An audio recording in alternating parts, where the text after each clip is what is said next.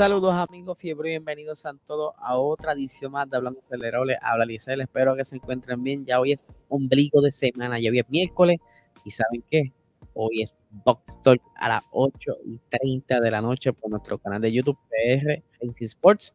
Si no te has suscrito, te recomiendo que pases, te suscribas para que veas todo el contenido que estamos subiendo. No he podido hacer ningún contenido sin racing, ya que he estado un poquito corto de tiempo. Ya ustedes saben que he estado visitando eh, otros podcasts, entre otras cositas más, así se me ha hecho un poco difícil, pero sí, voy a retomar ese buen hábito. De descargar el estrés y pasarla bien con ustedes corriendo un poquito, ya sea Fórmula 1 o Gran Turismo, el que, salga el momento.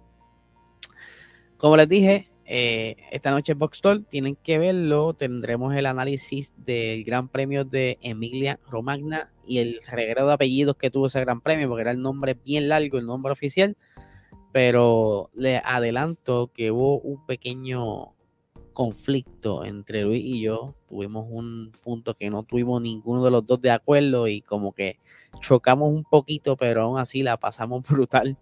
Eh, y ustedes dirán, serán los jueces, ¿verdad? De, de, lo que nos sucedió. Y durante la premier podrán entonces o comentar en el chat o luego que que vea, ¿verdad? Que salga disponible el episodio, puedes dejar tus comentarios sobre lo ocurrido en el episodio. Así que vamos a arrancar con el episodio de hoy y vamos a hablar rápidamente sobre este, estos dos días, luego del el Gran Premio de Emilia Romagna. Pirelli estuvo haciendo unas pruebas de neumáticos que son los neumáticos que estarán utilizando el año que viene, o sea, la temporada 2023. Y en esta jornada, son dos días, este primer día estuvo corriendo eh, Alpine, Alfa Tauri y Alfa Romeo con estos Pirelli. Algo bien curioso es que ninguna de las gomas estaba identificada con el tipo de compuesto que era, o sea, no tenía ningún color y en adición a eso, no se le notificaba al piloto qué tipo de compuesto era. O sea, que cuando ellos salían a pista, entonces ellos como que, hey, hey, espérate, esta es una dura, debo que cogerla con calma. O mira, mano, tú una soft, se siente bastante bien. Y pues esa fue como que la sorpresa para entonces ellos poder juzgar bien eh, cada compuesto. Al final de, imagino yo, de la, cantidad de vueltas que daba, le, le decía, mira, mano, ese compuesto era X compuesto. Para que tengan una idea, durante el día, ¿verdad? Esa primera jornada, se, entre todas las vueltas por todos los equipos, suman la cantidad de seis grandes premios este fin de semana. Esto obviamente da a Pirelli una gran cantidad de data para poder ir ya trabajando en qué, en qué punto pudieran cambiar en, cuanto a compuestos de neumáticos. Si hubo alguna falla, tienen oportunidad para entonces eh, mejorarla y evitar que esto suceda en el futuro.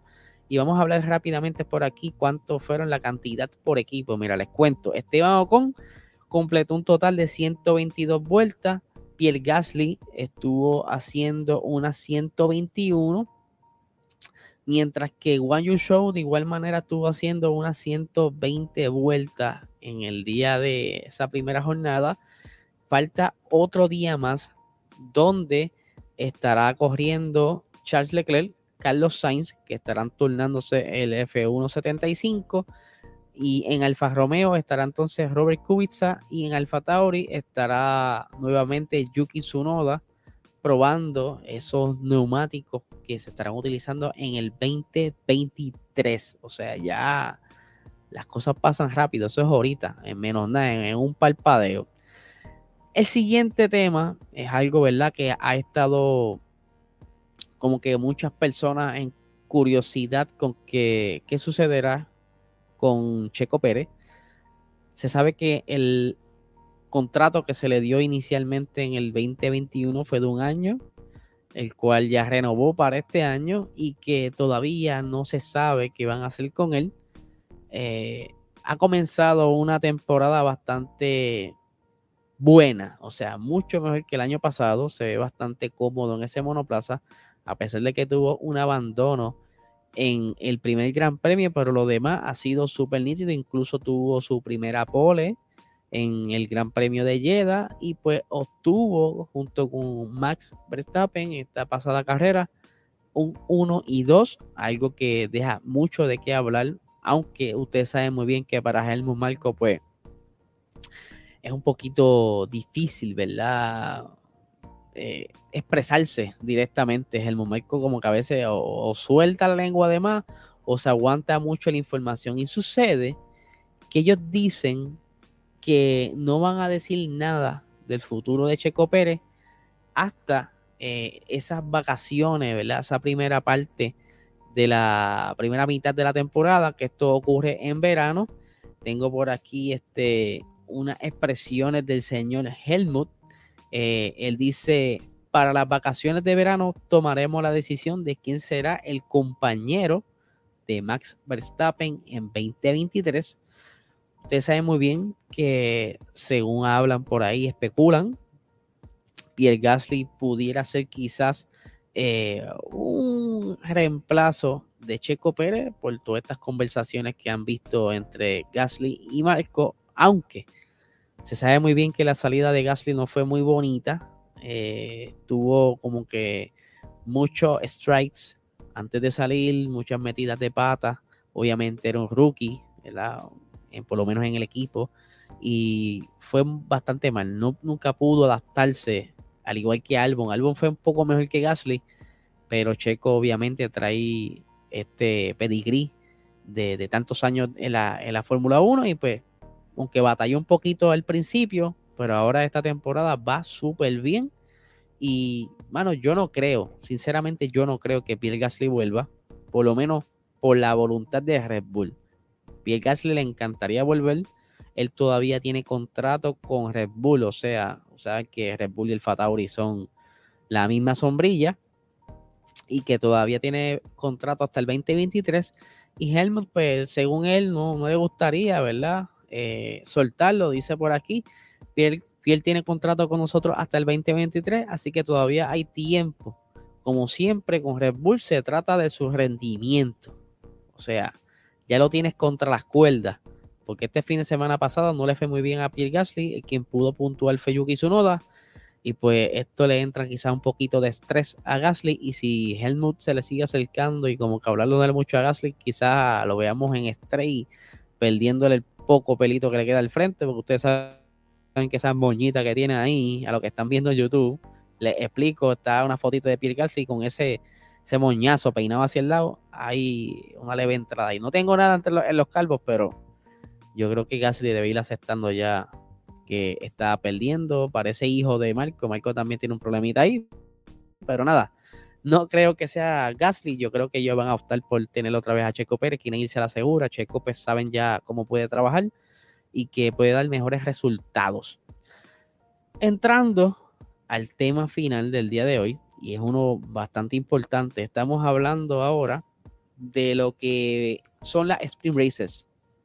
Esto comenzó el año pasado, la temporada pasada, de formato donde los viernes es, tienes una práctica, una quali para, poder eh, sacar el orden donde estarán corriendo el día sábado, esa carrera corta eh, de unos 100 kilómetros más o menos, quizás una tercera parte del Gran Premio. Y como terminen en esa carrera, pasarían e-, ese orden a comenzar la carrera principal del día domingo. ¿Qué sucede? El año pasado fueron tres carreras. Para este año, esta temporada, querían tener seis, pero no hubieron, ¿verdad? Como que muchos acuerdos entre los equipos, entre la FIA, dado que está el tema del límite de presupuesto y la posibilidad de haber quizá otros gastos durante estos eventos. Estos fines de semana de Spring Race ya vimos que Carlos Sainz tuvo dos incidentes, eso es costo para eh, Ferrari sí la, eh, se le da permiso, ¿verdad? Se le da un dinero extra, pero aún así no es suficiente y querían, pretendían eh, correr las seis carreras sprint con el mismo budget que le dieron el año pasado para la sprint race de, en los tres eventos que tuvieron el año pasado. ¿Qué pasa? Hoy tuvieron una reunión eh, en Londres donde se estuvo hablando sobre el futuro de las Sprint Races el año que viene, entre otros temas que también vamos a estar hablando ya mismo, pero eh, para que tengan una idea, cuando se trata de decisiones eh, para traer algo nuevo, hacer algún cambio, tiene que ser lo que le llaman eh, una mayoría, que sería 25 votos de 30.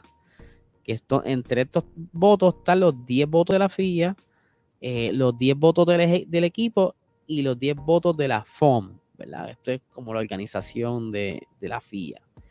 ¿Qué pasa? La FIA, eh, pero la Fórmula 1, los pilotos, los equipos estuvieron de acuerdo. La FOM estuvo de acuerdo, pero la FIA no estuvo de acuerdo. Esto frenando la, eh, el acuerdo, quedando entonces en el área todavía, me imagino yo, para otra reunión, a ver qué, qué sucede, si es que van a continuar con las seis carreras. Pero, ¿verdad? Fuentes indican que Mohamed Ben Sulayem fue que entonces dijo que solo estaba dispuesto a seguir adelante con la celebración de las demás sprint si se hacía una contribución financiera al organismo, o sea, a la FIA. ¿Por qué esto? Luego de la reunión, eh, hicieron un comunicado que dice lo siguiente. Con el primero de los tres eventos de sprint de la temporada 2022, que fue muy popular entre los aficionados y las partes interesadas el pasado fin de semana en el Gran Premio de Emilia Romagna, la Fórmula 1 y los equipos apoyaron una extensión a seis eventos de sprint para la temporada 2023, corriendo con el mismo formato que en el 2022.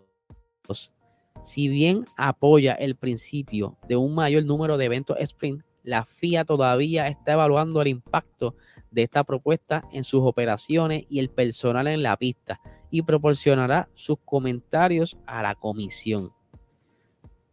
Al momento será quizás que durante este, este fin de semana sprint se necesita una cantidad más, un grupo más grande de comisarios eh, de la FIA para estar analizando frame by frame lo que está sucediendo en, los diferentes, en las diferentes sesiones, ya sea la práctica, la quali, eh, la otra práctica, la sprint race, todo esto, maybe lleve más personal para estar atento a estar investigando los carros. Ustedes saben que durante el par mes se escogen ciertos carros, se verifican, se le toman peso. Ahora este año pues tienen que estar afuera una cantidad de tiempo para que estén como un tipo de exposición que todo el mundo pueda el carro. Eh, y maybe toda esta logística pues requiere más personal durante este fin de semana y se sabe que hay ciertas personas entre los, que están en pista, pues muchos de ellos son voluntarios, otros se les paga. Y obviamente esta parte, pienso yo, de la codicia, que como en este fin de semana, a diferencia de los demás, un fin de semana regular, una primera práctica, tú no ves tanta persona. Tú ves uno que otro verdadero fanático que pueda ver la carrera. La segunda práctica, eh, puede que sí que haga un, poquito más, un grupito más grande. La quali sí se llena, pero no se llena de igual manera que la carrera. Mientras que un fin de semana sprint, tú tienes gente todo el tiempo. O sea, tú tienes a capacidad los tres días. Y eso obviamente significa billete, billete, billete largo. Y yo puedo puesto este ejemplo muchas veces y vamos a calcularlo, ¿verdad? Por encimita. Ponle que un fin de semana a capacidad por día sean 100 mil personas. 100 mil personas. Esas 100 mil personas, ponle que cada una se compre un hot dog de 5 pesos, ya van 5, se compra una camisita eh, de 70 dólares, ya tiene 75, un refresquito, son 5, son 10 más, ya son 85 dólares. Estamos hablando de un hot dog, un refresco y una camisa. Tiene 85 dólares. Multipliquemos 85 por 100 mil. Allá tú tienes 8.5 millones de dólares. Estamos hablando algo bruto, o sea, algo sencillo. Porque sabemos muy bien que durante ese fin de semana estás todo el día en la pista. Vas a comer varias veces. No tan solo vas a querer la camisa, maybe quieres la, la, la que tiran humo, todo eso lo venden allí. Los gorros, las gorros, todo. Y si tú le pones un promedio, lo subes un poquito más a 150 dólares por persona, ponle 200 e, entre lo, las cositas de, las misceláneas que se compran, pues el número es más grande. Ya estamos hablando de 20 millones de dólares contando con 100 mil personas en un solo día. Y si lo multiplicamos por 3 son 60 millones de dólares. Hay un billetal ahí. Y esto obviamente es atractivo para la FIA. Ellos quieren también quizás un poquito de eso, de esa ganancia de ese fin de semana. Y hasta que no lleguen a un acuerdo monetario, que es lo que él dijo inicialmente, pues no, no van a darle el voto necesario. Y de igual manera pasa la política, aquí va a haber una u otra persona que va a estar tratando de seducir, que ablandar a lo que son los, representantes de la FIA para que voten a favor de estos eventos. Otra de las cositas que estuvieron hablando durante esta reunión era de, la, la, normativa para el 2026 con, los motores. Eh, ustedes saben que están como que dándole ese fine tune a lo que serán esa, esa nueva normativa los motores quieren que sean más económicos al fabricarse, que, que tiendan, ¿verdad? A, van a eliminar lo que le llaman el MGUH. Eso ya está, eso ya va de una. El MGUH, para que no sepa, es un componente dentro del turbocharge o del turbo que recoge el exceso de todo el exceso de, de, vapor, ¿verdad? De, esa zona y genera también energía. Eso lo van a eliminar, dado que es un pain trabajar con eso según indican los diferentes motoristas. Y pero, pero aquí lo que trae entonces es el temor de perder potencia. Y la FIA, al igual que Liberty Media, le está pidiendo a los equipos que busque la manera de compensar esa potencia, ya que de por sí este año los monoplazas son un poco pesados y pues no importa que tenga quizás la misma potencia del año pasado, al tener ese, ese peso extra, pero pues no tienen la misma velocidad y, están evitando tener un carro más lento para el 2026. Ellos quieren que por lo menos estén igual o si se puede un chinchín más rápido para darle el espectáculo porque una de las cosas que también destaca la Fórmula 1 es la velocidad que marca esta categoría y pues eh, no pueden permitir que, sea así, Que, tengas un carro lento. Y yo, sinceramente, en eh, los diferentes tomas que he visto, las diferentes carreras, se nota eh, la lentitud en estos nuevos diseños, aunque tenemos más, eh, más espectáculos, pero los vemos un poquito más lentos. Y pues, el último tema que estuvieron trabajando el día de hoy es que también. Van a estar verificando eh, dos temitas más, fueron dos temitas más, disculpen. Estuvieron verificando lo que es la cuestión del aumento de costos por todo esto de la guerra, la pandemia, y van a, pedirle al grupo de trabajo financiero de la Fórmula 1 que discuta este asunto y entonces presente una propuesta que pueda aliviar cualquier problema, tanto corto como largo plazo, para entonces los equipos pues estar más cómodos con ese límite presupuestario, como también estuvieron hablando de quién será el circuito o cuál será el circuito que estará sustituyendo el Gran Premio de Rusia. Ustedes saben muy bien que por todo esto de Ucrania, pues ese evento se canceló forever and ever. Y pues en un momento dado se estuvo hablando de Qatar, que para esta es para la, la, fecha que toca el Gran Premio de Rusia, pues las temperaturas son demasiado altas en ese momento. Tras ellos, eh, en adición, tienen el evento de la Copa Mundial de Fútbol, entre otras cositas más, que ya eso no es atractivo para, para la Fórmula 1, por lo cual están viendo con ojos de lujuria, es repetir el Gran Premio de Singapur, tener dos eventos ese día, ya que es más fácil para la Fórmula 1 en cuanto a logística y que ellos saben más o menos cómo va a estar las temperaturas en ese fin de semana y pues están más, más relax eh, de cómo pueden manejar la situación. Quieren, por eso lo están haciendo, porque quieren mantener las 23 carreras, porque ese fue parte del trato de Liberty Media con las diferentes televisoras y no pueden eh, fallarles con ese compromiso. El año pasado pues fueron un poquito más flexibles, al igual que en el 2020 pues se entendió que por la situación, pero ya para este año tienen que darle las 23 carreras sea como sea. Así que vamos a ver qué sucede, qué traen eh, otras novedades, ¿verdad? Eh, vamos a estar hablando más adelante de las cositas que están por ahí que está por comenzar también la, temporada de la W Series, que nosotros pues, la estamos cubriendo. De igual manera vienen unos cambios en, en Stream, que estoy esperando que envíen una información. Viene por ahí una posible serie de Stream que todavía, ¿verdad? Solamente nos dieron un póster y estoy eh, esperando que me tire la información para compartirlas con ustedes. Así que nada, gente, los espero esta noche en el episodio de Boxstore número 53, donde estaremos hablando del Gran Premio de Emilia Romagna, donde podrán ver ese pequeño conflicto entre este servidor y Luis. Y nada, gente, pasen por allí para compartir con nosotros y estemos eh, en la debatiendo todos allí y pasarla súper. Así que nada, gente, ahora sí, que tengan lindo día.